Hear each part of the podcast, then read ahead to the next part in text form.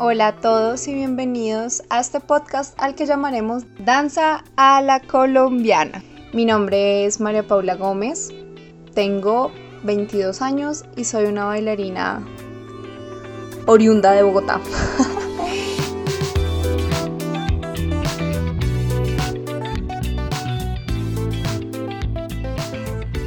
Hola a todos y bienvenidos a este segundo capítulo de Danza a la Colombiana.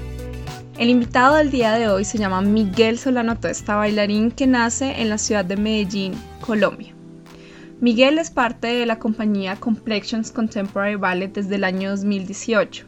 También ha sido parte de muchas compañías en la ciudad de Nueva York y a lo largo de Estados Unidos como Connecticut Ballet, Girls y Kirland Ballet, Thomas Ortiz Dance, Awaken Dance Theater y Premier Division Ballet Company. Miguel ha tomado varios cursos de verano ha salido mucho a bailar por el mundo y yo creo que Miguel nos puede dar un muy, muy, muy, muy buen feedback de cómo conseguir buenas escuelas, cómo saber elegir el maestro que más sirve para el cuerpo de cada uno, de lo que cada uno quiere aprender. Entonces espero que aprendan muchísimo de él. Yo sé que tiene muchos tips, muchas vivencias propias que nos va a ayudar a cada uno a de pronto elegir y tomar buenas decisiones en el futuro. Hola Miguel, bienvenido a este segundo capítulo de Danza a la Colombiana. ¿Cómo estás? Muy bien, gracias por tenerme aquí en tu programa. Miguel, por favor, cuéntanos un poquito como de tu historia en la danza, dónde naces, cómo empezaste a bailar, a qué edad, bueno, como todas esas cosas. Bueno, pues eh, yo nací en Medellín, aunque mis papás son de Santander, igual nunca he vivido en Medellín, que no se me note el acento mis últimos años que estuve en, Colombia los estaba viviendo en Bogotá. Yo comencé a bailar siempre bastante tarde. A mí siempre me, me llamó la atención las artes desde una edad muy temprana. Y yo como a los 11 yo me acuerdo que decía voy a ser actor y no sé qué, toda la vuelta, pero como que nunca se dio. Y pues la danza sí me parecía interesante, pero yo como que creo que no había explorado bien Em, ese arte como para decir que me gustaba. Y después ya cuando ya me gradué de la secundaria fue cuando tuve como un tiempo para pensar qué era lo que quería hacer con mi vida. Y como a los 16 años eh, comencé yo como con la curiosidad de qué es la danza, me gusta, ta ta ta. Y como que literal, como encontré yo la danza? Pues gracias al internet, YouTube.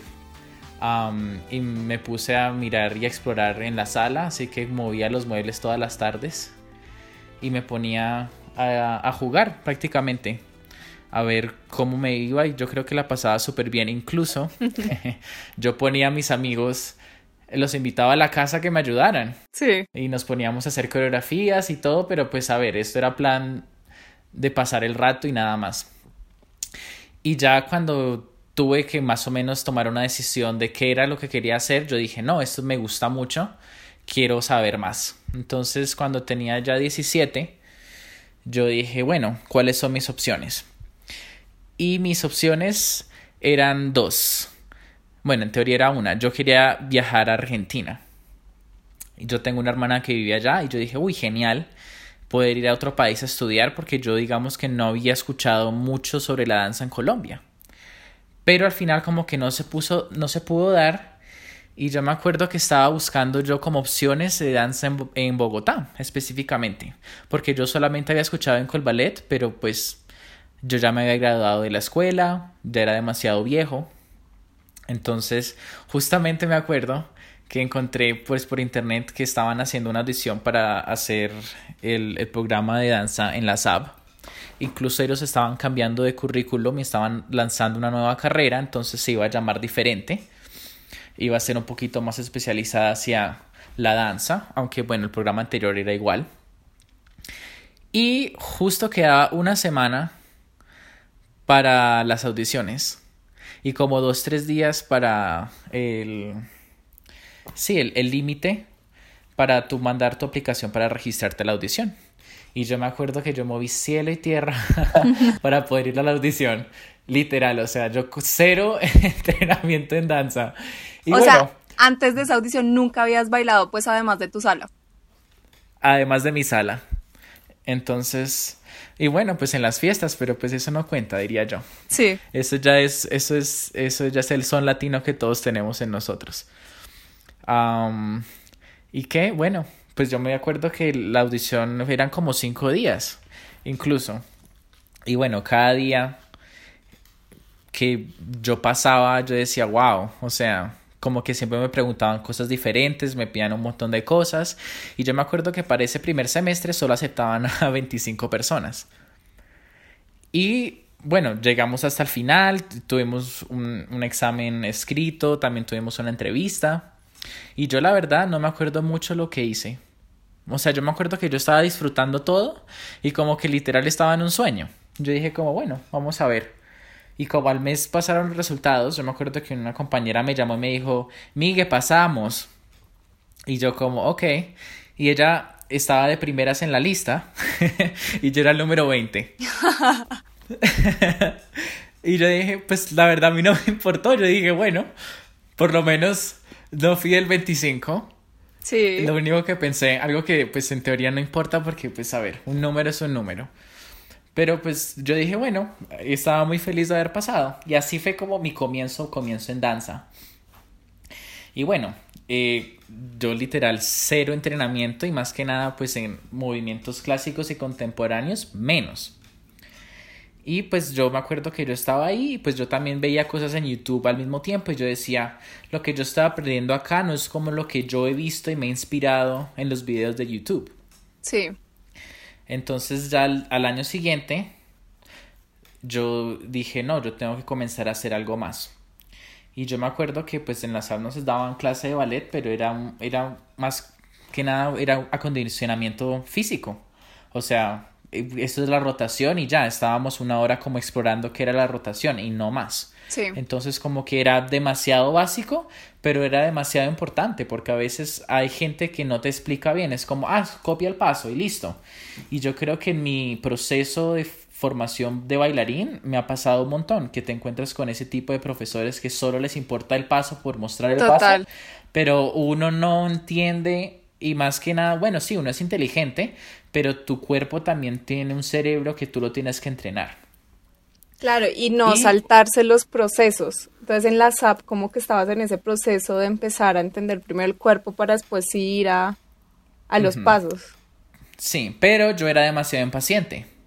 Sí. Yo recuerdo que yo decía, yo quiero bailar. O sea, esto no es para, o sea, yo no estoy como que me sentía frustrado, o sea, no era que la pasaba mal, porque sí disfrutaba esas clases, pero yo decía como, uff, yo necesito algo más. Entonces, yo dije, bueno, un profesor me dijo como, si tú quieres ser bailarín, tienes que tomar clase todos los días. Y me dijo, si tú quieres ser bailarín clásico, tú tienes que tomar clase todos los días. Y yo en ese momento no sabía qué bailar, yo no siquiera sabía en qué estilo yo como que me iba a desarrollar en ese momento. Pero yo siempre había tenido como mucha admiración en los bailarines clásicos. Entonces yo dije, bueno, esto esta carrera me está enseñando estas bases, pero yo necesito algo más porque yo comencé tarde, o sea, yo ya estaba más atrasado que el resto. Y a ver, yo llevaba, o sea, listo, yo comencé a los 17, pero digamos, yo comienzo, mi cumpleaños es en noviembre, o sea que en teoría yo era casi 18 años que comencé a bailar. Claro, sí, ya, ya mayor. Ah, y, y fue a bailar y no fue como de una mes a bailar, fue a entender lo que era el mundo de la danza. Sí. Entonces ya después eh, me puse a, a preguntarle al señor Google eh, más como opciones de danza y así fue como incluso encontré entonces a Ballet Studio, donde conocí a una señorita muy querida. Presente. Presente, sí.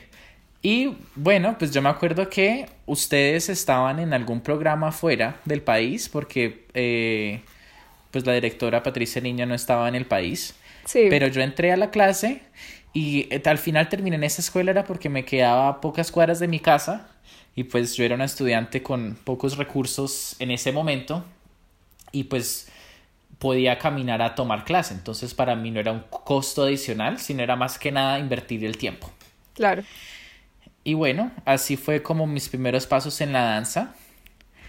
En, en, el ballet también y en ese momento pues entonces yo iba a la universidad todos los días temprano y después de clase yo corría a veces tenía tiempo de ir a mi casa a almorzar o a veces me tocaba almorzar por el camino hacia la, hacia la academia y a tomar clases, hacer ensayos, pues lo normal.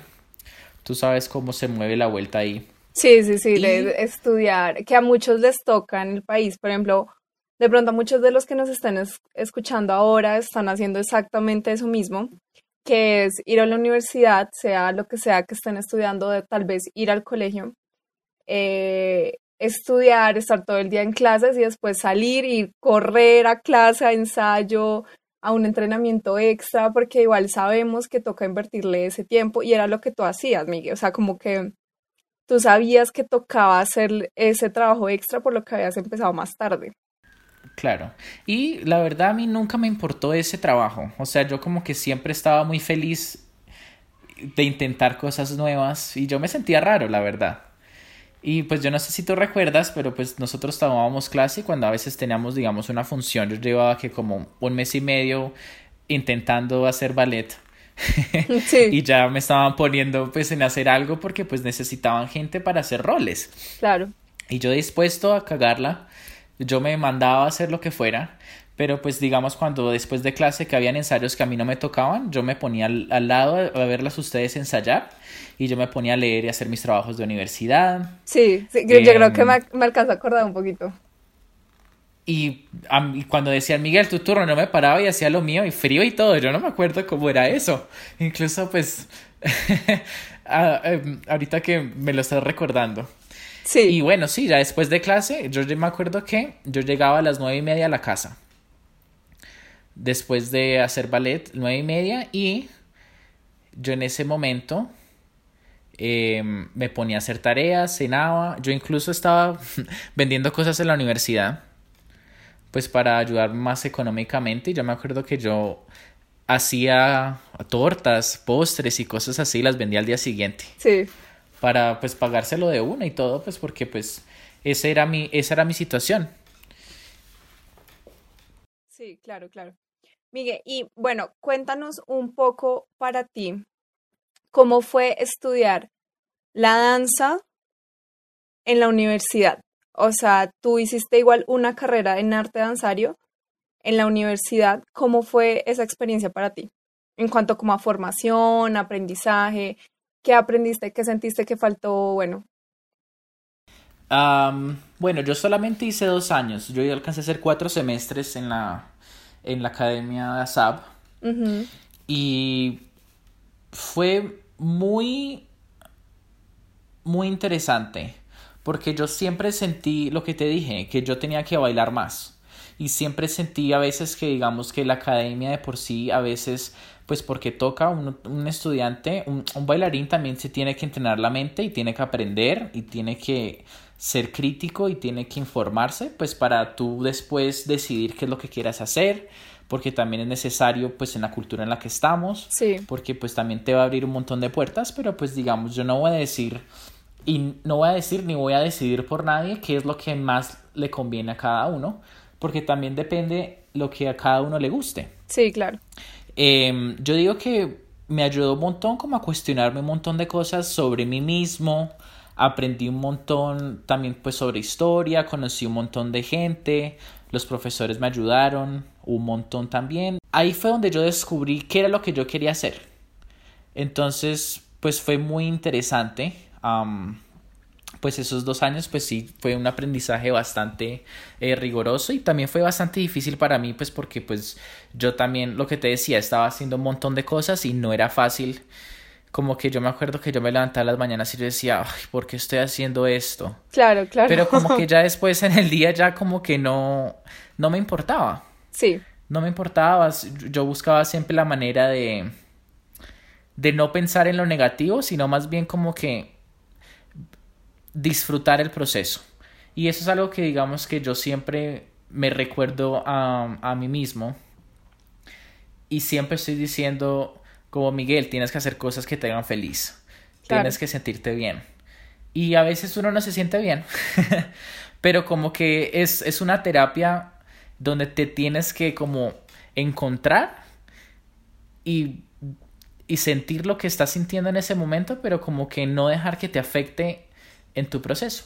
Sí, sí, sí, a, a largo plazo. Miguel, y entonces, bueno, como tú estabas diciendo, tú solo hiciste dos años de la carrera universitaria y eso fue porque lograste irte al exterior.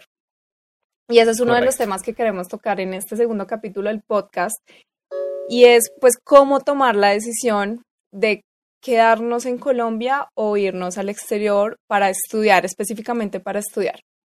Entonces, dinos cómo te salió esa oportunidad de irte tú a estudiar danza en el exterior, cómo fue todo el proceso, qué tuviste que dejar atrás tal vez, como cuando decidiste irte del país. Bueno, pues yo me acuerdo que en la academia vino una profesora maestra que es también colombiana, pero pues ella está radicada en Nueva York desde hace muchos años, a dar un taller de danza clásica. Y yo me acuerdo pues que la directora del estudio me dijo, Miguel, tú tienes que tomar este taller porque va a ser muy bueno para ti. Y yo me acuerdo que, bueno, yo dije, listo, de una, lo tomo, sin problema. Y obviamente ella le había dicho a la maestra como, mira, tenemos este muchacho, es, pues tiene talento, yo no sé qué le habrá dicho, pero pues como que ella me ayudó a conseguir como esa conexión. Y ya después de los, fueron como tres, cuatro días que fue ese taller, ella me dijo como, oye, tienes bastante talento, deberías mandar un video y lo mandas, me lo mandas a mí, yo se lo paso a los directores en la escuela donde yo estoy trabajando en este momento y a ver si puedes, eh, a ver si te invitan a hacer un curso de verano eh, ese año. Y yo dije, listo, de una. Y eso fue, o sea, ella me dijo y yo como en los cuatro o cinco días ya tenía el video. Yo no tenía espacio ni tiempo ni siquiera para ponerme a grabar el video. Entonces lo que hice fue que le pedí permiso a la profesora para grabarme en la clase y había más compañeras atrás. Sí. pues no me importó, yo mandé eso, lo que habíamos hecho ese lo día. Cual no es recomendable, chicos, por favor, hagan un buen video de audición.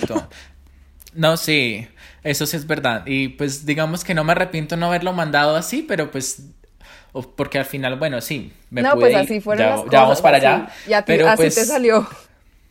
Exacto. Y es algo muy chistoso porque, digamos, yo ahorita que lo pienso, yo digo como, wow, qué ignorante, ¿no? O sea, pero a la vez, qué lanzado, ¿no? Porque yo me arriesgaba todo. Claro, claro. Y eso es algo que, digamos, ahorita yo digo como, ¿será que yo soy tan arriesgado siempre? No sé.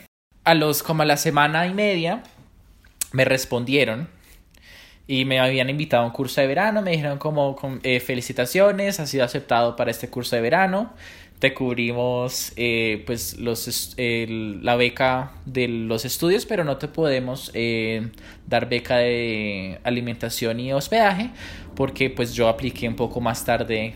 Ya o sea ya habían ya habían dado esos plazos a otros bailarines. Sí. Y yo dije bueno listo muchas gracias yo la yo eh, obviamente estaba súper feliz y no me lo podía ni siquiera creer y pues bueno, al final eh, cuadré con la profesora que vivía allá y ella me dijo, listo, no te preocupes, te puedes quedar conmigo. El curso de verano me habían invitado por seis semanas, pero yo no podía ir porque no tenía el dinero tan rápido porque comenzaba como a los cinco días. Y me acababan de aceptar. Entonces, ese programa eran seis semanas o tres semanas. Entonces yo les escribí como diciéndole las gracias y todo eso y dije que iba a poder ir a las últimas tres semanas. Y obviamente yo no tenía ni siquiera el dinero, no tenía ni siquiera la visa. Yo no tenía nada. Entonces fue menos de un mes que tuve que conseguirme pues todos los fondos, hacer la visa, mm, mover cielo y tierra como para encontrar los recursos para poder irme. Sí. Y bueno, a las tres semanas yo me acuerdo que yo viajé a Estados Unidos, a New York, el 20 de julio del 2013 yo obviamente me puse a trabajar en lo que fuera, conseguí otros trabajos en danza, haciendo comerciales, haciendo otros estilos de danza. Em, y yo había un evento en Maloca que yo tenía con una compañía eh, que hacíamos eh, shows para, para empresas. Y yo tenía un evento que se acababa a las seis y media de la noche ese día en Maloca. Y pues era plata que yo necesitaba. Claro. Entonces yo empaqué todas mis cosas Y era una maleta pequeña porque yo solamente iba a un curso de verano por tres semanas, entonces no era que tuviera tantas cosas. Entonces yo empaqué mi maleta y se los di a mis papás y les dije, veámonos en el aeropuerto, mi vuelo salía a la medianoche ese día, como a las 11 y 45. Entonces yo apenas terminé el evento, me cambié, obviamente me pagaron, yo necesitaba esa plata, y me fui corriendo al aeropuerto, llegué como a las 7 y media, 8, a abordar el vuelo hacia Nueva York. y ese fue un sábado en la noche. Yo llegué el domingo en la mañana a New York y ese día pues estuve súper bien, conocí un montón, obviamente yo pues cuando uno va a Nueva York por primera vez es increíble como la primera impresión que te llevas. Y bueno, yo me acuerdo que me dieron ya después el, el horario y solamente tuve ese día como para organizarme, fue comprar unas zapatillas que necesitaba y listo, estaba listo para el curso de verano. Y bueno, después del curso de verano que duró tres semanas, la última semana me dieron una carta que me invitaban con beca completa, con, con hospedaje incluido, para quedarme el año. Y yo dije, wow, yo no me lo había imaginado. Y ni siquiera estaba preparado. Yo incluso ya había pagado el siguiente semestre para atender a la universidad, para hacer mi quinto semestre. Y yo dije, no, me voy a quedar. Yo ya tenía obviamente pues mi visa de estudiante porque me la habían dado por un año, pero como yo no sabía si me iba a quedar o no, pues yo no había hecho planes. Y pues a ver, yo había empacado para tres semanas y mi ropa que tenía no, pues primero que todo era de verano. Y segundo, no era ni siquiera suficiente para lo que yo necesitaba ya quedarme el año. Claro. Pero así comenzó mi trayecto en la danza. Yo pues ah, me gané una beca para Girls Kirkland Academy en Nueva York, Sí. Miguel, entonces, la manera en la que tú lograste irte fue por medio de un taller que tú tomaste y yo creo que esa es una de las oportunidades que los chicos jóvenes que nos están escuchando nunca pueden perder, que es tomar talleres. Tomar talleres de los que ustedes quieran bailar, tomar talleres, seguir estudiando. Si a su ciudad va cualquier taller, háganlo porque ustedes no saben qué oportunidades se les pueden abrir, qué caminos pueden conseguir, qué oportunidades, a quién van a conocer, importante o no importante, no importa, pero esa persona puede que les abra el camino para, como a ti te sucedió, que pudiste irte porque conociste a esta bailarina colombiana erradicada en Nueva York. Entonces, tú qué dices, súper importante los talleres, súper importante ir a todo lo posible, ¿no? Clases, Sí, eso es súper importante y porque uno nunca sabe quién está mirando. Incluso yo ahorita en este momento, cuando yo estoy libre, yo siempre estoy mirando qué maestros están dictando clases en la ciudad donde yo me encuentre, dónde puedo ir a tomar una clase, porque uno tiene siempre que ir abriendo sus conexiones porque uno nunca sabe en un futuro a quién se va a encontrar y a quién has hecho un buen impacto. Exacto. Y por ejemplo, el proceso formativo de un bailarín dentro de ese proceso tiene mucho que ver con los contactos que haces.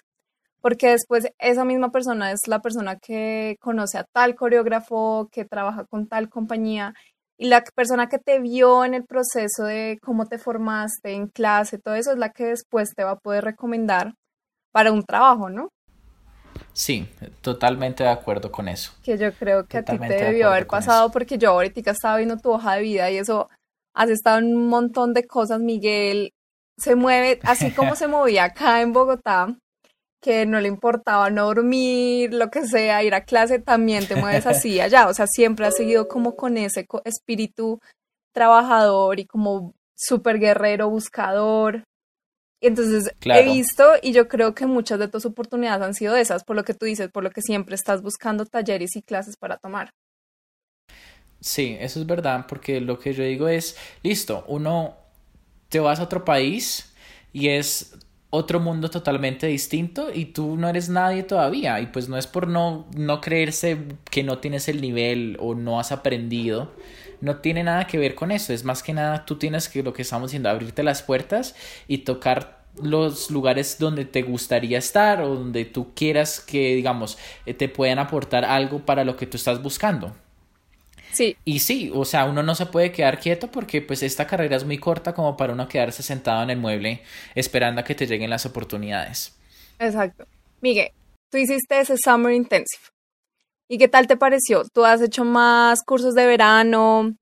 Eh, ¿Qué tal te parece? Me imagino que la mayoría has estado ubicado o has tenido que pagar alguno. Eh, yo he tenido que pagar algunos. Mm, ahorita que me dices, yo todos los cursos de verano que hice me los tuve que pagar. Menos los que hice, menos los que hice con Gelsey Kirkland. ¿Por qué? Porque eran cursos diferentes. Ya te explico por qué, digamos. Eh, y eso es algo muy importante porque, digamos, volvemos a, a mí como, volvemos atrás con la ignorancia que yo tenía en ese momento. Yo al año siguiente ya haber estado en Gelsey, yo no había pensado en nada más porque yo solamente vivía ir a hacer ballet, ir a hacer ballet, ir a hacer ballet y pues me estaba yendo muy bien y estaba muy feliz en, el lugar donde yo estaba que ni siquiera, o sea, yo creo que digamos, ese el primer año yo no toqué casi ni siquiera puertas en otros lugares. Sí. Porque yo tenía todo mi tiempo invertido en esta escuela. Tanto así que incluso mi primer año allá yo no tomé ningún curso intensivo, sino que volví y tomé el curso intensivo de la escuela donde yo ya estaba. Claro. Ya fue que a los dos años yo dije como, no, bueno, tienes que hacer algo más. Entonces, mm, no mentiras, un, un, un curso de verano sí estuve becado. Entonces yo hice un curso de verano en New Jersey que se llamaba Hearts of Men, que era un curso de verano solamente para hombres. Y era sobre como, era, era fue una experiencia súper bonita porque entonces alcancé a conocer un montón de coreógrafos que incluso después he vuelto a trabajar con ellos en un futuro. Em, me volvieron a, contactar que los conocí desde ese momento. Sí. Em, yo he tomado cursos de verano con Harvard Street en Chicago. Ellos son una compañía de danza contemporánea súper, súper interesante. Me encanta su trabajo. Y ese curso de verano yo me lo tuve que pagar. Y obviamente trabajé súper duro para conseguirme los fondos para eso. He hecho un curso de verano también en Oklahoma City Ballet. Ese también estuve becado. Estuve allá también tres semanas. Em, también he hecho un curso de verano en Kombatsheva, en Israel. Sí. Un curso de Gaga, que fue una experiencia súper, súper, súper increíble. Aprendí un montón. y también he hecho un curso de verano, he hecho un programa de danza contemporánea en Gibney Dance, que es un, es un espacio de danza contemporánea en New York que ofrecen muchas clases em, y pues vienen un montón de maestros y pues la gente que baila contemporáneo eh, usualmente vaya a entrenarse todos los días. esos son los cursos de verano que he hecho, a menos que haya dejado alguno afuera. Yo, por ejemplo, yo personalmente, cuando era pequeña, eh, bueno, Primero, para contarles como una pequeña historia, yo no tuve fiesta de 15, yo en vez de una fiesta de 15, un viaje de 15, yo lo que quise hacer fue un curso de verano. Desde chiquita he sido la persona más obsesionada por el ballet del mundo, entonces yo no quise una fiesta de 15, no que quería un curso de verano y fui a hacerlo. Y, y la verdad, o sea, a mí en ese momento fui al curso de verano porque conocía a la persona que enseñaba en ese curso de verano. Pero, por ejemplo, para ti, ¿cómo es el proceso de elegir un buen curso de verano? O sea, ¿cómo saber invertir tu dinero? ¿Sabes? O sea, como no ir simplemente a cualquier lugar, sino cómo saber qué es lo que quieres. O sea, cómo es como tu proceso de pensamiento para elegir un buen curso de verano. Esa es una pregunta muy buena porque yo con los cursos de verano siempre tuve un montón de problemas en lo que estás diciendo. Yo como elijo y más yo cómo voy a invertir mi dinero, además. Eh, pues, exacto, o el dinero de mis papás, ¿no? el dinero de mis papás, exactamente, porque bueno, yo, yo me hacía esa pregunta a mí porque yo eh, me tenía que pagar todo. Claro. Entonces, yo me di cuenta haciendo muchas audiciones en cursos de verano que aceptaban a todo el mundo a veces y yo decía, esto es un negocio. O sea, literal. Como que hay, no voy a decir que todo el mundo, ¿no? Pero hay cursos de verano que aceptan a todo el mundo y le abren niveles a todo el mundo. Entonces está bien porque, digamos, yo cuando me fui de acá, yo tenía un nivel, a ver, muy básico. ¿Sí? Entonces, bueno, gracias a este programa y este curso de verano, pues yo por lo menos tenía, digamos, gente que estaba en mi nivel, pero éramos como de todas las edades, porque yo entré literal, eran, éramos siete niveles, siendo como el uno el más bajito y yo estaba en el número dos. Sí. Entonces, uno como elige Primero, pues tienes que decir, qué compañía y si te gusta la compañía, si te gusta el trabajo que ellos están haciendo. Segundo, el estilo. Porque digamos, yo, yo decía, yo quiero aprender más como el repertorio de la compañía, qué lo que eh, qué es lo que ellos hacen. Digamos, si es una compañía contemporánea, porque a veces uno mira los videos y todo es muy lindo, pero digamos, puede que tú no hayas intentado ese movimiento y puede que no te llene, no tengas esa satisfacción en tu cuerpo que digas como, wow, de verdad yo puedo hacer esto por ocho horas y me voy a sentir bien al final. Exacto. Entonces, primero toca audicionar y toca mandar videos que de verdad sí estén bien preparados. o digamos, hay algunas audiciones que sí toca hacerlas en persona. Entonces, para mí, yo como los elegía era más que nada en dos, dos facetas. Primero, el estilo. Entonces yo decía, voy a audicionar a tantas compañías de danza contemporánea, a tantas en ballet. Y decidir a cuáles me aceptaron y decir en cuál yo me veo bailando, primero. En Dos, o en cuál yo creo que me va a aportar más en lo que yo esté buscando en ese momento. Digamos, como yo me metí tanto en el mundo del ballet, ballet, ballet, ballet, y yo dije como a mí la danza contemporánea también me gusta un montón y tengo cero entrenamiento en ella. ¿Qué voy a hacer? Entonces, digamos, cuando hice, digamos, cuando hice el, el programa de Howard Street, ¿por qué fui a Howard Street? Porque dije, llevo un año haciendo ballet, esta compañía primero toma ballet en las mañanas y después hace diferentes estilos de danza contemporánea hasta la tarde-noche. Entonces, no estoy dejando de lado mi técnica y estoy aprendiendo algo más. Entonces, así fue como yo elegí ir a este curso de verano. Y así ha sido como en todos los que he decidido. Yo digo, como, ¿qué es lo que quiero aprender? ¿En qué quiero trabajar yo ahora? Para poder sentirme que soy un bailarín más completo. Porque digamos, hay gente que decide solamente ser bailarines clásicos y eso está perfecto. Entonces, pues no te vayas a poner a hacer otras clases que tú no consideres necesarias y que no te vayan a aportar en lo que tú quieras de verdad hacer yo desde el comienzo sabía que no era que te hubiera elegido un estilo. Yo siempre decía como yo lo que quiero es bailar. Y quiero hacer cosas que me hagan sentir bien. Y hay, hay estilos, digamos, que danza contemporánea no son para mí, o como que yo no siento que es mi llamado. Sí, sí, sí. Pero entonces yo no voy a ir a tomar esas clases, pero entonces hay movimientos que a mí sí me gustan, entonces voy a ser el primero en la lista que se va a ir a registrar. Claro. Entonces, digamos, ese es más, más que nada como mi experiencia en qué tipos de cursos de verano voy a hacer o incluso eh, masterclasses, talleres. Sí, y no es exacto, eso quería decirlo también, pues que estamos hablando de cursos de verano, pero aplica para todo, o sea, para eh, cursos cortos, de pronto cursos de una semana, una clase especial, o sea, todo eso. Y más si estamos hablando de cómo invertir bien nuestro dinero, pues tomar en cuenta lo que tú estás diciendo.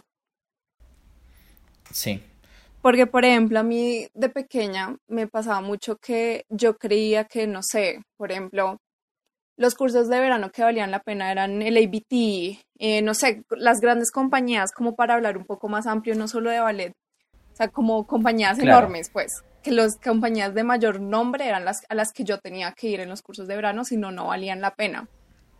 Claro. Y a medida que he ido creciendo me he dado cuenta que, que eso no es para nada real. O sea, Claro.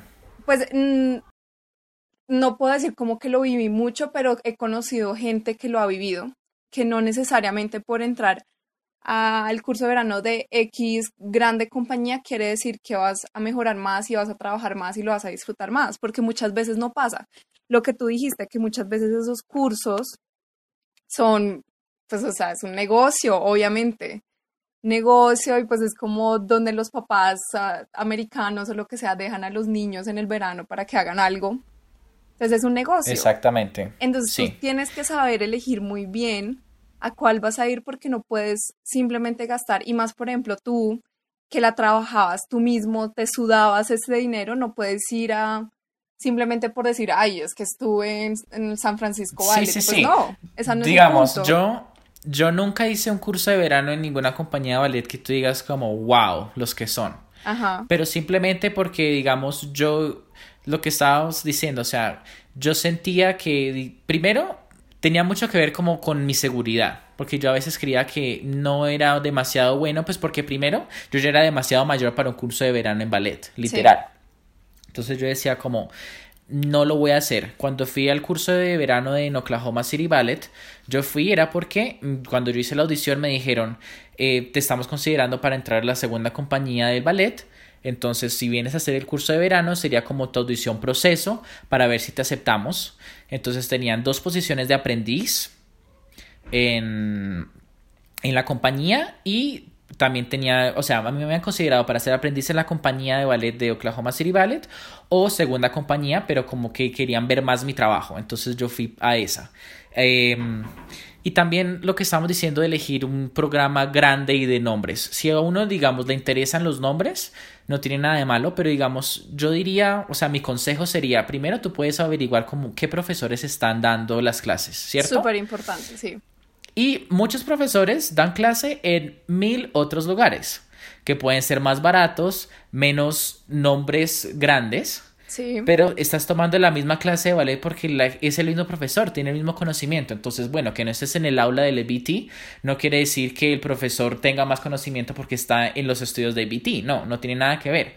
Entonces, eso también, digamos, yo digamos que nunca hice eso, pero digamos, ya ahorita, cuando digo, uy, voy a tomar un taller y miro, digamos, el, el la hoja de vida del profesor y dice, mira, ha enseñado con esta compañía, ha dado clase aquí, ha dado clase allá, entonces yo digo como, no, pero esas compañías no me gustan, entonces como que quiero invertir mi tiempo, si lo, estoy libre y tengo el dinero, voy y lo hago, pero digamos, si hay dos... Eh, talleres que me están llamando y son al mismo tiempo, yo siempre voy como a qué compañía se le ha dado clase, a qué, qué bailarines van y toman su clase. Voy y pregunto, entonces como que uno más o menos se, informa mejor de lo que ellos han hecho y también después tú puedes hacer una decisión más personal. Exacto. Y ya que estamos entrando como al tema de los profesores, pues quiero primero aclarar que todo lo que estamos hablando también aplica como para los eh, para los estudios más eh, largos, ya sea el año completo, ya sea una carrera universitaria, todo aplica. O sea, tienes que saber muy bien a dónde vas y no necesariamente ir por el renombre, por yo no sé qué, sino porque averiguaste bien, te gusta el programa, te gustan las clases que dan, te gustan los maestros, que es algo que a mí me gustaría preguntarte, Miguel, y es como para ti, ¿qué es un buen maestro? ¿Qué, es un maestro que a ti te llame la atención? ¿Tú cómo buscas un buen maestro? ¿Cómo te llama la atención tomar clase con un maestro? Para mí, ¿qué es un buen maestro? Primero, si me mira en la clase, no quiere decir que sea un buen maestro, pero yo digo, si voy a yo tener correcciones y me va a prestar más atención a mí, entonces es tiempo versus eh, dinero versus eh, la experiencia completa, ¿cierto? Sí. Entonces, eso también, digamos, yo tengo, digamos, tengo algunos maestros favoritos que yo sé que siempre que voy a la clase me van a corregir algo. Y cada maestro siempre enseña algo diferente. A uno le gusta más como eh, dar correcciones de por detrás, gente estira más la rodilla, eh, trabaja un poco más en tu expresión corporal, cosas así. Entonces, eso es como un, un punto muy importante en lo que, digamos, yo me enfoco. Y dos, también es, digamos, la energía. Para mí la energía es súper importante. Porque hay, hay, maestros que son muy buenos y la clase puede ser muy buena, pero como que no me transmiten nada, entonces yo no puedo dar lo mejor como que no, no siento esas ganas de empujar y hacer tanto esfuerzo cuando ellos no me están dando nada como a cambio. Yo digo que es como, cuando tú entras a un estudio a tomar una clase, es como, no sé, como una fuente de energía, si tú absorbes y das, y a veces como que si no, si no te sientes cómodo, como que no vale la pena. Entonces eso también para mí significa un buen maestro. Ahora también, ¿qué, ¿en qué quieres trabajar? Digamos, yo ahorita que estoy pues en una compañía, cuando yo estoy libre, yo voy y tomo clase con una maestra eh, francesa.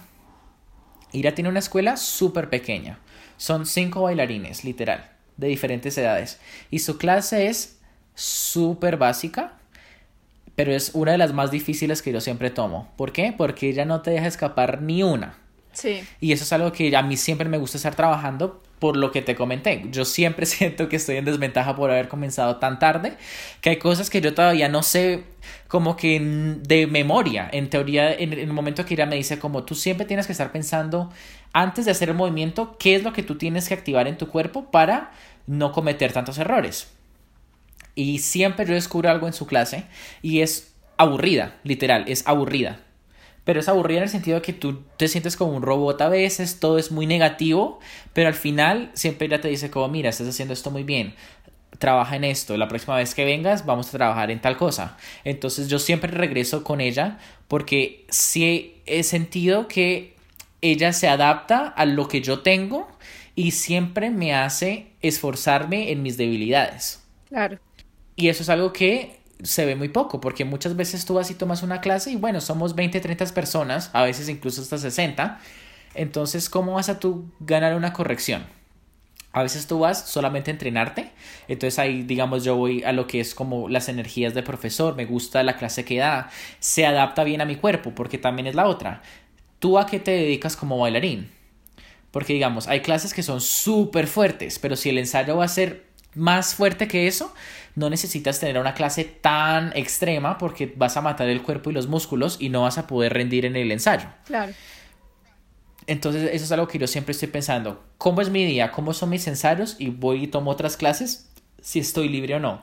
Obviamente, ahorita que en la compañía, obviamente a mí me dan mis clases, pero digamos, hay profesores que son súper estrictos y son la clase súper fuerte y después yo digo como, uy, me mató, no puedo hacer el, el, resto de los ensayos bien. Y hay otros que de verdad como que yo digo como, wow, o sea, yo a ellos sí voy y tomo mis clases, digamos, si ellos enseñan en otros lados, en mis días libres, yo voy y tomo clase con ellos porque me están ayudando en el trabajo que yo hago en este momento. Sí, sí, sí, claro. Miguel, algo que quiero rescatar de lo que tú haces, que de hecho me parece súper chévere, y es que, y yo creo que es súper importante dentro de la formación de cualquier bailarín, y es como esa necesidad de querer aprender de más personas, como que no solo te, como por decirlo, te casas con un solo profesor, y, sino que te gusta conseguir como información de todo el mundo, como que te gusta estar estudiando aquí y allá. Entonces, chicos, o sea, otro tip, no les dé miedo salir de su zona de confort, no les dé miedo y sí, uno puede amar a su maestro, o sea, yo amo a la persona que me formó, o sea, la amo, pero no les dé miedo intentar cosas nuevas y no les dé miedo, pues de pronto, este maestro que tiene para aportarme a mí, lo que dice Miguel, algunos pueden ser muy estrictos, a, otros pueden tener simplemente una energía súper chévere que te motiva a estudiar y otros más estrictos, pero que te trabajan lo que tienes que trabajar. Súper chévere que, que hagan esos chicos, que no les dé miedo moverse, que no les dé miedo conocer nuevos maestros. Y pues es como todo en la vida, si no me gustó este maestro, pues no vuelvo a su clase, o sea, con mucho respeto, trabajando con mucho respeto con, por todos los maestros que hay, porque cada quien enseña a su manera, pero pues uno en formación tiene que buscar lo que trabaja para uno. Y de pronto la clase de un maestro funciona mejor con mi cuerpo que la clase de otro maestro. Sí, y también dependiendo del trabajo que quieras hacer o lo que quieras mejorar. Yo a veces, digamos, me voy a clases demasiado rusas y después me voy a clases un poco más modernas. Entonces, como que dependiendo de lo que el cuerpo necesite en ese momento, el, lo que quieras trabajar, eso es muy importante. Sí, y también es mucho de lo en el momento de la vida en la que esté uno, por ejemplo, lo que tú decías, si en este momento quiero trabajar más contemporáneo que ballet, pues me busco mis clases de contemporáneo. Como tú decías, este año elijo un curso de verano de contemporáneo y voy y trabajo en eso porque sé que necesito trabajarlo. Entonces es como que muévanse, moverse, moverse, moverse, moverse. Bueno, Miguel, y ahora vamos a hablar de otras cosas que yo creo que es muy importante también tener en cuenta a la hora de tomar la decisión si nos vamos a ir a estudiar al exterior o si nos vamos a quedar en Colombia. Y entre esas cosas están buscar un trabajo, tener la visa adecuada, todo lo que implica tener que vivir solo, el posible shock cultural que te van a dar si te vas a ir a vivir a otro país y pues la importancia de tener el idioma. Entonces pues para empezar hablemos como un poquito sobre tu experiencia con el trabajo, si tuviste que conseguir otro trabajo, eh, tuviste que no sé, de pronto a mucha gente le toca trabajar de mesero, trabajar, no sé, de, camarero, como muchas de esas cosas para poder sobrevivir, pues económicamente, el tener que vivir por fuera. Entonces cuéntanos por favor cómo fue para ti esa experiencia de tener que trabajar y estudiar al mismo tiempo. bueno, pues eh, yo fui bastante afortunado porque pues yo ah, pude hacer un convenio con la escuela de que yo por tener, por estar becado, podía hacer, eh, tenía que hacer como ciertas horas de trabajo eh, para cubrir, digamos, eh, mi arriendo. Sí. Y los gastos del, del transporte, que ellos también me lo cubrían. Entonces, parte de esos trabajos era simplemente, me tocaba trabajar en, en el front desk, que es, sí, en la recepción. a mí me tocaba pues dependiendo porque pues no era el único que tenía esos acuerdos, eh, era o abrir la escuela o cerrarla o estar eh, por ciertas horas los fines de semana. Entonces, pues yo me acuerdo que yo tenía que hacer ciertas horas a la semana, no me acuerdo ahorita el, número exactamente, pero a mí me gustaba más que nada era cerrar la escuela, porque pues en la mañana ya me tocaba levantarme muy temprano y ya era como demasiado esfuerzo físico para mí. Entonces yo me acuerdo que yo terminaba eh, clases alrededor de las seis, seis y media de la noche y me daban como diez minutos para cambiarme y eso y ya me yo me sentaba en la recepción hasta las diez, once de la noche dependiendo de los eh, de los estudios que estuvieran ocupados y porque la escuela de por sí también rentaba a otras compañías el espacio porque en Nueva York el espacio los estudios de danza son muy limitados y la demanda siempre es mucha. Además de estas cosas que ya hablamos a tener en cuenta, yo creo que una de las más importantes es el idioma, que yo creo que el idioma te puede abrir muchísimas puertas. Si sabes hablarlo, si sabes entender al menos lo más mínimo, yo creo que te va a dar muchos puntos extra. Miguel, cuando tú te fuiste para Estados Unidos, ¿ya sabías inglés o cómo hiciste para aprender inglés? Porque chicos, muy importante, lo mínimo, saber cómo se dice pierna, saber cómo se dice brazo, Em, saber preguntar, no sé, ir al baño. Siento que el idioma es algo muy importante que tenemos que tener en cuenta. Me voy para Alemania, entonces aprendo alemán. Eh, Estados Unidos, tengo que aprender inglés, porque chicos, les va a facilitar muchísimas cosas. Entonces, si nos queremos ir al exterior, aprender lo mínimo del idioma. Miguel, ¿cómo fue para ti? Pues yo cuando me fui de acá, em, mi inglés era muy normal. Yo lo entendía, pero nunca lo había hablado porque no había tenido la necesidad de hablarlo. Entonces yo me acuerdo que yo era de los colombianos, porque habíamos bastantes colombianos en esa escuela en ese momento cuando yo entré. Yo era el que más entendía inglés. Entonces eso a mí me ayudó un montón porque entonces los profesores me confiaban un poco más las cosas, eh, los administradores me confiaban un poco más las cosas, como que no tenía tantos problemas yo ya quizás yo no hablaba el idioma perfecto, pero como que me hacía entender. Y eso me ayudó un montón en cómo eh, relacionarme em, socialmente con mis compañeros y mis profesores. Y pues yo me acuerdo que en, la escuela había muchos eh, profesores rusos. Y la cultura es muy diferente porque entonces era primero la cultura americana, después la cultura rusa y pues la cultura que tenemos los bailarines y artistas. Sí. Y yo me acuerdo que los profesores se ponían súper impacientes con las personas que no entendían bien el inglés porque te daban una corrección, te daban algo, y literalmente creían que la gente es estúpida. Y bueno, a ver, no, uno no se puede poner a juzgar de una manera tan extrema, pero pues en teoría yo creo que ellos se frustraban con las personas que no entendían. Entonces eso a mí me ayudó un montón porque entonces como que aunque no fuera el mejor, iba a ser siempre como el favorito a tener una buena corrección porque Miguel aplicaba las correcciones y no era porque, oh wow, Miguel puede aplicar las correcciones, sino era porque yo entendía lo que ellos estaban pidiendo. Así me tomara meses, aún no literal, o sea, hay, correcciones que yo todavía digo como, hmm, me las siguen dando. Pero como que me ayudaba en ese aspecto.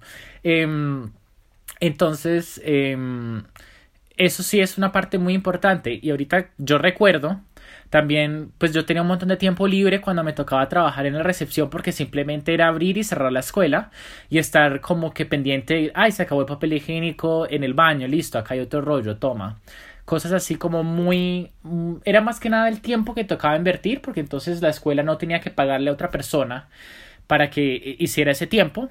Entonces yo tuve mucho tiempo en el computador donde yo le pedía, digamos, a mis amigos que estaba haciendo ya que son americanos, yo les decía como, ven, yo quiero aprender mejor el, el, inglés, ayúdame, corrígeme, porque muchas veces me pasó que como yo me hacía entender, nadie me corregía.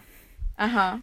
Y, listo, o sea, yo entiendo que para ellos era muy fácil porque me entendían, porque yo me hacía entender, pero a la vez yo no estaba aprendiendo.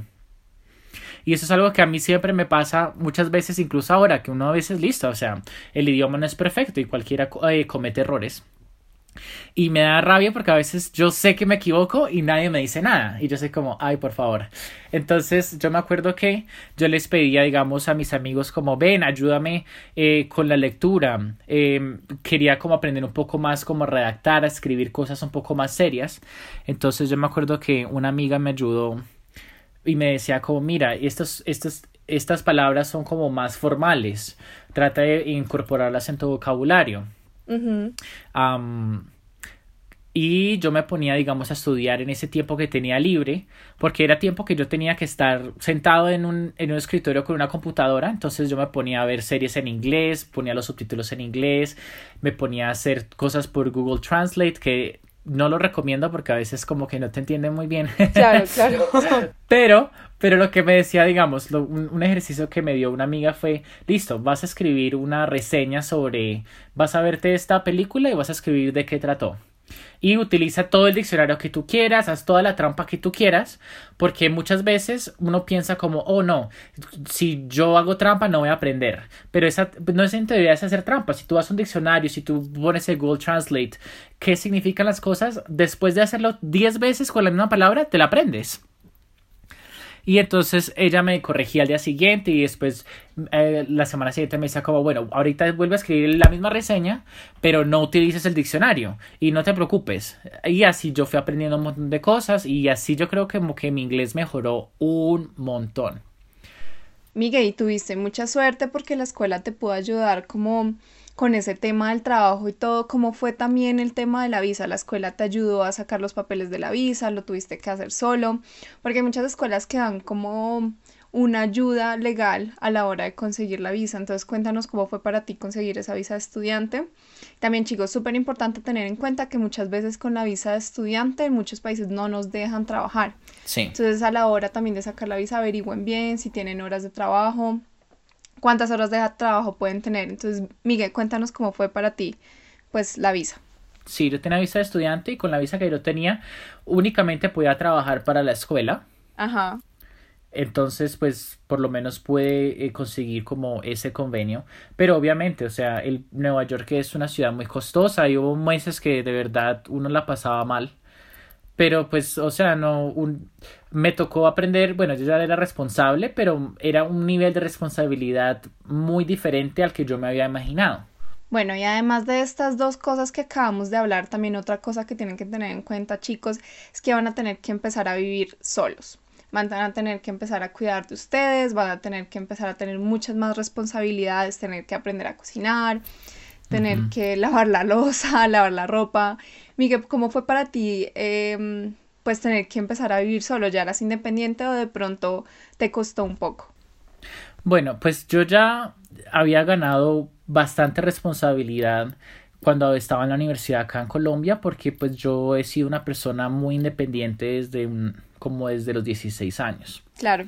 Entonces, en ese aspecto como que no me dio tan duro porque digamos mis compañeros de cuarto eran también colombianos. Entonces, más que nada a mí me tocaba era como enseñarles a ellos cómo ser un poco más responsables, pero también era difícil, pues porque todos somos diferentes y a cada uno le gustan cosas diferentes. Yo me acuerdo que lo que hacíamos era así, cada uno de mis compañeros de apartamento ponía cierta cantidad de plata para la semana y yo iba y compraba cosas en el supermercado como para todos, digamos como el arroz, los granos, proteína, ¿sí? Y eso lo poníamos como en una alacena que era comunal y nosotros cocinábamos siempre juntos porque salía mucho más barato así. Entonces, bueno, por ese lado, digamos que fue afortunado porque listo, por lo menos los, ya está, digamos, los menús que hacíamos eran cosas que a todos nos gustaban, no estábamos acostumbrados a comer. Y ya por aparte, pues cada uno se conseguía como sus chucherías porque a cada uno le gustan sus ciertas cosas, si tú te quieres dar un gusto o no, si puedes o no, ¿sí? Sí.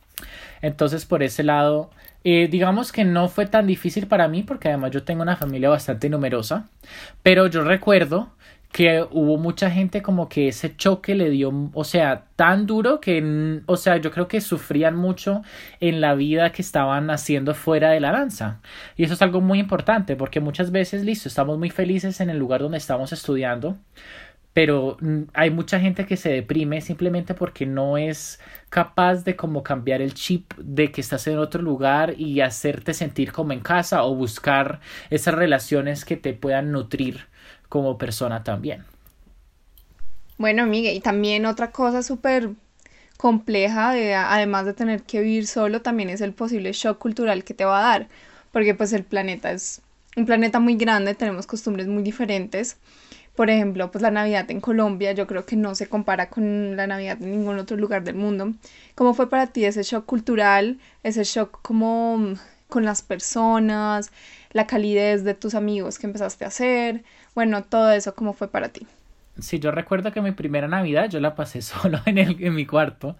Y pues la verdad yo estaba feliz, o sea, pues porque yo dije como, bueno, listo, esto es un sacrificio y pues obviamente no era como, uy, qué felicidad, ¿no? Pero digamos que no me puse deprimido así mal porque yo estaba haciendo algo que me hacía feliz, pero fue difícil, o sea, esos sacrificios fueron difíciles y, y sí, digamos, yo no he pasado una Navidad en Colombia hace siete años. Claro. Y, y ya, cada o sea, yo muero por estar acá, visitar en Colombia para una Navidad con mi familia, pero bueno, se va a dar en algún momento. Pero digamos que ya por lo menos me acostumbré y ya por lo menos listo, tengo, mi círculo social es diferente, eh, ya llevo más años allá, entonces pues yo soy el que me encargo, digamos, como de hacer cosas que me hacen feliz a mí en, esos, en esas fechas especiales. Bueno, Miguel, súper, súper. Entonces, Miguel, ya como para cerrar un poquito, ¿alguna vez tú te preguntas cómo hubiera sido tu carrera como bailarín si te hubieras quedado en Colombia? O sea, si no te hubiera salido la oportunidad para irte, si hubieras terminado la universidad, ¿qué estarías haciendo en ese momento? ¿Alguna vez te llega como eso a la mente o tú simplemente vives como tu día? No, nunca me lo había preguntado. Pero no es por vivir mi día, yo creo que es que siempre lo que te dije, yo siempre fui una persona demasiado inquieta. Y no era que yo quisiera irme del país, porque esa fue también la otra. Yo pensando, yo decía como yo jamás pensé en el exterior cuando estaba bailando en Colombia. Jamás. Como que jamás fue una opción. No sé qué estuviera haciendo. Yo creo que estaría haciendo demasiados estilos y no estaría como tan enfocado en lo que hago ahorita que pues yo me dedico a hacer eh, ballet contemporáneo. Sí. Yo creo que me hubiera ido a algo más como comercial, ¿sabes? Sí, a mí siempre me gustado, a mí siempre, a mí siempre me han gustado los ritmos urbanos, pero la verdad jamás me he entrenado muy bien en ese, es, en esos estilos. Pero digamos que siempre me han gustado un montón. Incluso cuando tenía como 13 años, yo era como, uy, voy a ser un breakdancer. Y ta, ta, ta, y baila. Nunca se dio. Nunca yo creo que sí me hubiera ido, yo creo que me hubiera ido como por el lado más comercial. ¿Te hubieras ido por el lado más comercial? Yo creo que eso sucede mucho, sí. Yo creo que el lado, como la danza comercial se mueve mucho en Colombia. También, pero digamos como que yo de verdad no, yo no dije como, uy, me gusta la danza clásica, sino fue hasta que estaba ya que una profesora de verdad, bueno, eso también creo que no lo tocamos. Eh, a ti, ¿tú cómo aprendes? Uno cómo aprende. Digamos, yo soy una persona, yo no me considero perezoso, pero me considero que puedo llegar a ser muy perezoso. Sí. Entonces, si yo me quedo en la casa, no voy a hacer nada. Eso de que, ay, yo estiro en la casa, yo hago mis abdominales en la casa, yo voy a hacer mis tantillos y mis plies en la casa, para Miguel eso no existe. Yo tengo que ir a una clase, yo tengo como que a mí me gusta sentir esas correcciones, me gusta no, es como esa aprobación del profesor, sino como que es la manera en que yo aprendo. Claro. Puede ser un poco como, no sé, que me guste como que me regañen. Ajá. Pero esa es la manera, digamos, que yo aprendo más. Entonces, digamos, yo creo que por eso no fue sino hasta que tuve una profesora rusa que ella de verdad me decía como tú por qué estás tomando esta clase porque yo me metía a las clases que ni siquiera eran mías. Yo llegaba más temprano al estudio hacía una clase y después tomaba la clase que me correspondía. Sí. Y ella siempre me decía tú qué haces acá y yo no le respondía nada porque yo quería aprender. Yo quería como que y después de un tiempo fue gracias a ella que de verdad yo pude avanzar un montón en mi proceso como bailarín porque después ella no me dejaba el ojo o sea no dejaba que yo hiciera nada de manera incorrecta, ella siempre estuvo pendiente y siempre, siempre, siempre todo el mundo me decía como, uy, te trata súper mal, pero después de clase me decía buen trabajo y yo decía como, uy, listo, y yo volví al día siguiente, ¿sí? A que me diera más duro. Entonces, digamos que yo creo que si me hubiera quedado aquí, yo, digamos, eh, en e, yo no conocí un maestro que me exigió tanto hasta que me fui. Sí. Pero bueno, estaba hablando de mi experiencia antes de yo irme. Sí, Miguel, si no habíamos tocado el tema de yo cómo aprendo y es que uno muchas veces es como, bueno, no, yo llego a la casa y estiro, yo, eh, pero tú tienes que saber si tú mismo vas a cumplir eso que estás diciendo. Entonces lo que dice Miguel, Miguel sabe que él no funciona haciendo trabajo en la casa, no sirve para estirar en la casa, entonces él le gusta ir a las clases a que lo motiven. Y eso sucede mucho. Y hay otras personas que, por ejemplo, por el contrario, y eso tiene también mucho que ver con el profesor que no le gusta que el profesor esté encima de la persona, más bien se sienten como, ¿sabes? Como ahogados, como que no les gusta que los presionen tanto. Y son más de los que les gusta trabajar solitos en casa, y eso pasa mucho. Y tú como estudiante tienes que saber y aprender qué tipo de estudiante eres tú. Porque entonces de pronto eh, la escuela en la que estás en este momento, no, no te está gustando la clase, te, te sientes como decaído en clase, de pronto puede ser alguna de esas dos cosas, o no te exigen lo suficiente o te están exigiendo demasiado y tú eres el tipo de bailarín que no te gusta que te exijan o que te gusta que te exijan. Entonces, es súper importante uno saber qué tipo de estudiante es, también para saber elegir pues el maestro que mejor va contigo. Bueno, Miguel, eh, no, pues yo creo que con eso ya, pues yo creo que cubrimos muchísimo eh, de, pues de este capítulo que estábamos hablando sobre la educación, estábamos hablando sobre cómo tomar las decisiones de escuelas para irme, o, y no, y chicos, todo eso también eh, aplica para, para nuestro propio país. Cómo elegir un buen maestro en nuestro propio país, en tu ciudad, eh, cómo elegir un, no sé, de pronto el taller que va a esa ciudad, si me gusta, si le meto el dinero, tal vez no. Todo lo que estamos hablando en este capítulo no solo es pues internacional, la aplica para todo. Entonces, Miguel, la verdad me encantó tenerte acá, me gustó muchísimo todo lo que tienes para compartir, porque yo sé que has vivido un montón de cosas. Yo creo que te tendremos de nuevo para que nos sigas contando más de sobre tus experiencias dancísticas. Sí, muchas gracias por tenerme aquí en tu podcast. Em, siempre es eh, muy lindo, digamos, recordar lo que he vivido y compartir esas experiencias porque es una manera de motivar y motivarse. Exacto, uno mismo también se motiva acordándose de todo lo que ha pasado, ¿no? Sí, claro, yo ahorita que estoy como, wow, voy a tomar clase mañana. Exacto, mañana hacer su, clase, trabajar desde la casa, si no, no haya clases hoy en día. sí, no, sí, muchísimas gracias y espero volver aquí en, tu programa para compartir un poco más sobre mis experiencias y cómo me ha ido a mí eh, en el exterior. Miguel, ¿tienes algunas redes sociales, algún lugar donde puedan seguir todas tus, tus fotos, tus videos, todo? Eh, sí, em, yo em, en la plataforma en la que más me muevo es Instagram y mi usuario es Miguel, otra L, Solano. Entonces ya saben chicos, si quieren conocer un poquito más de Miguel, quieren ver todas las fotos fabulosas que él tiene, porque tiene unas fotos geniales, eh, él ahora mismo es bailarín de la compañía Complexions.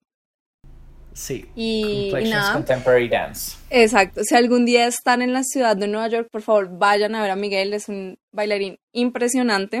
Entonces Miguel, un placer tenerte acá.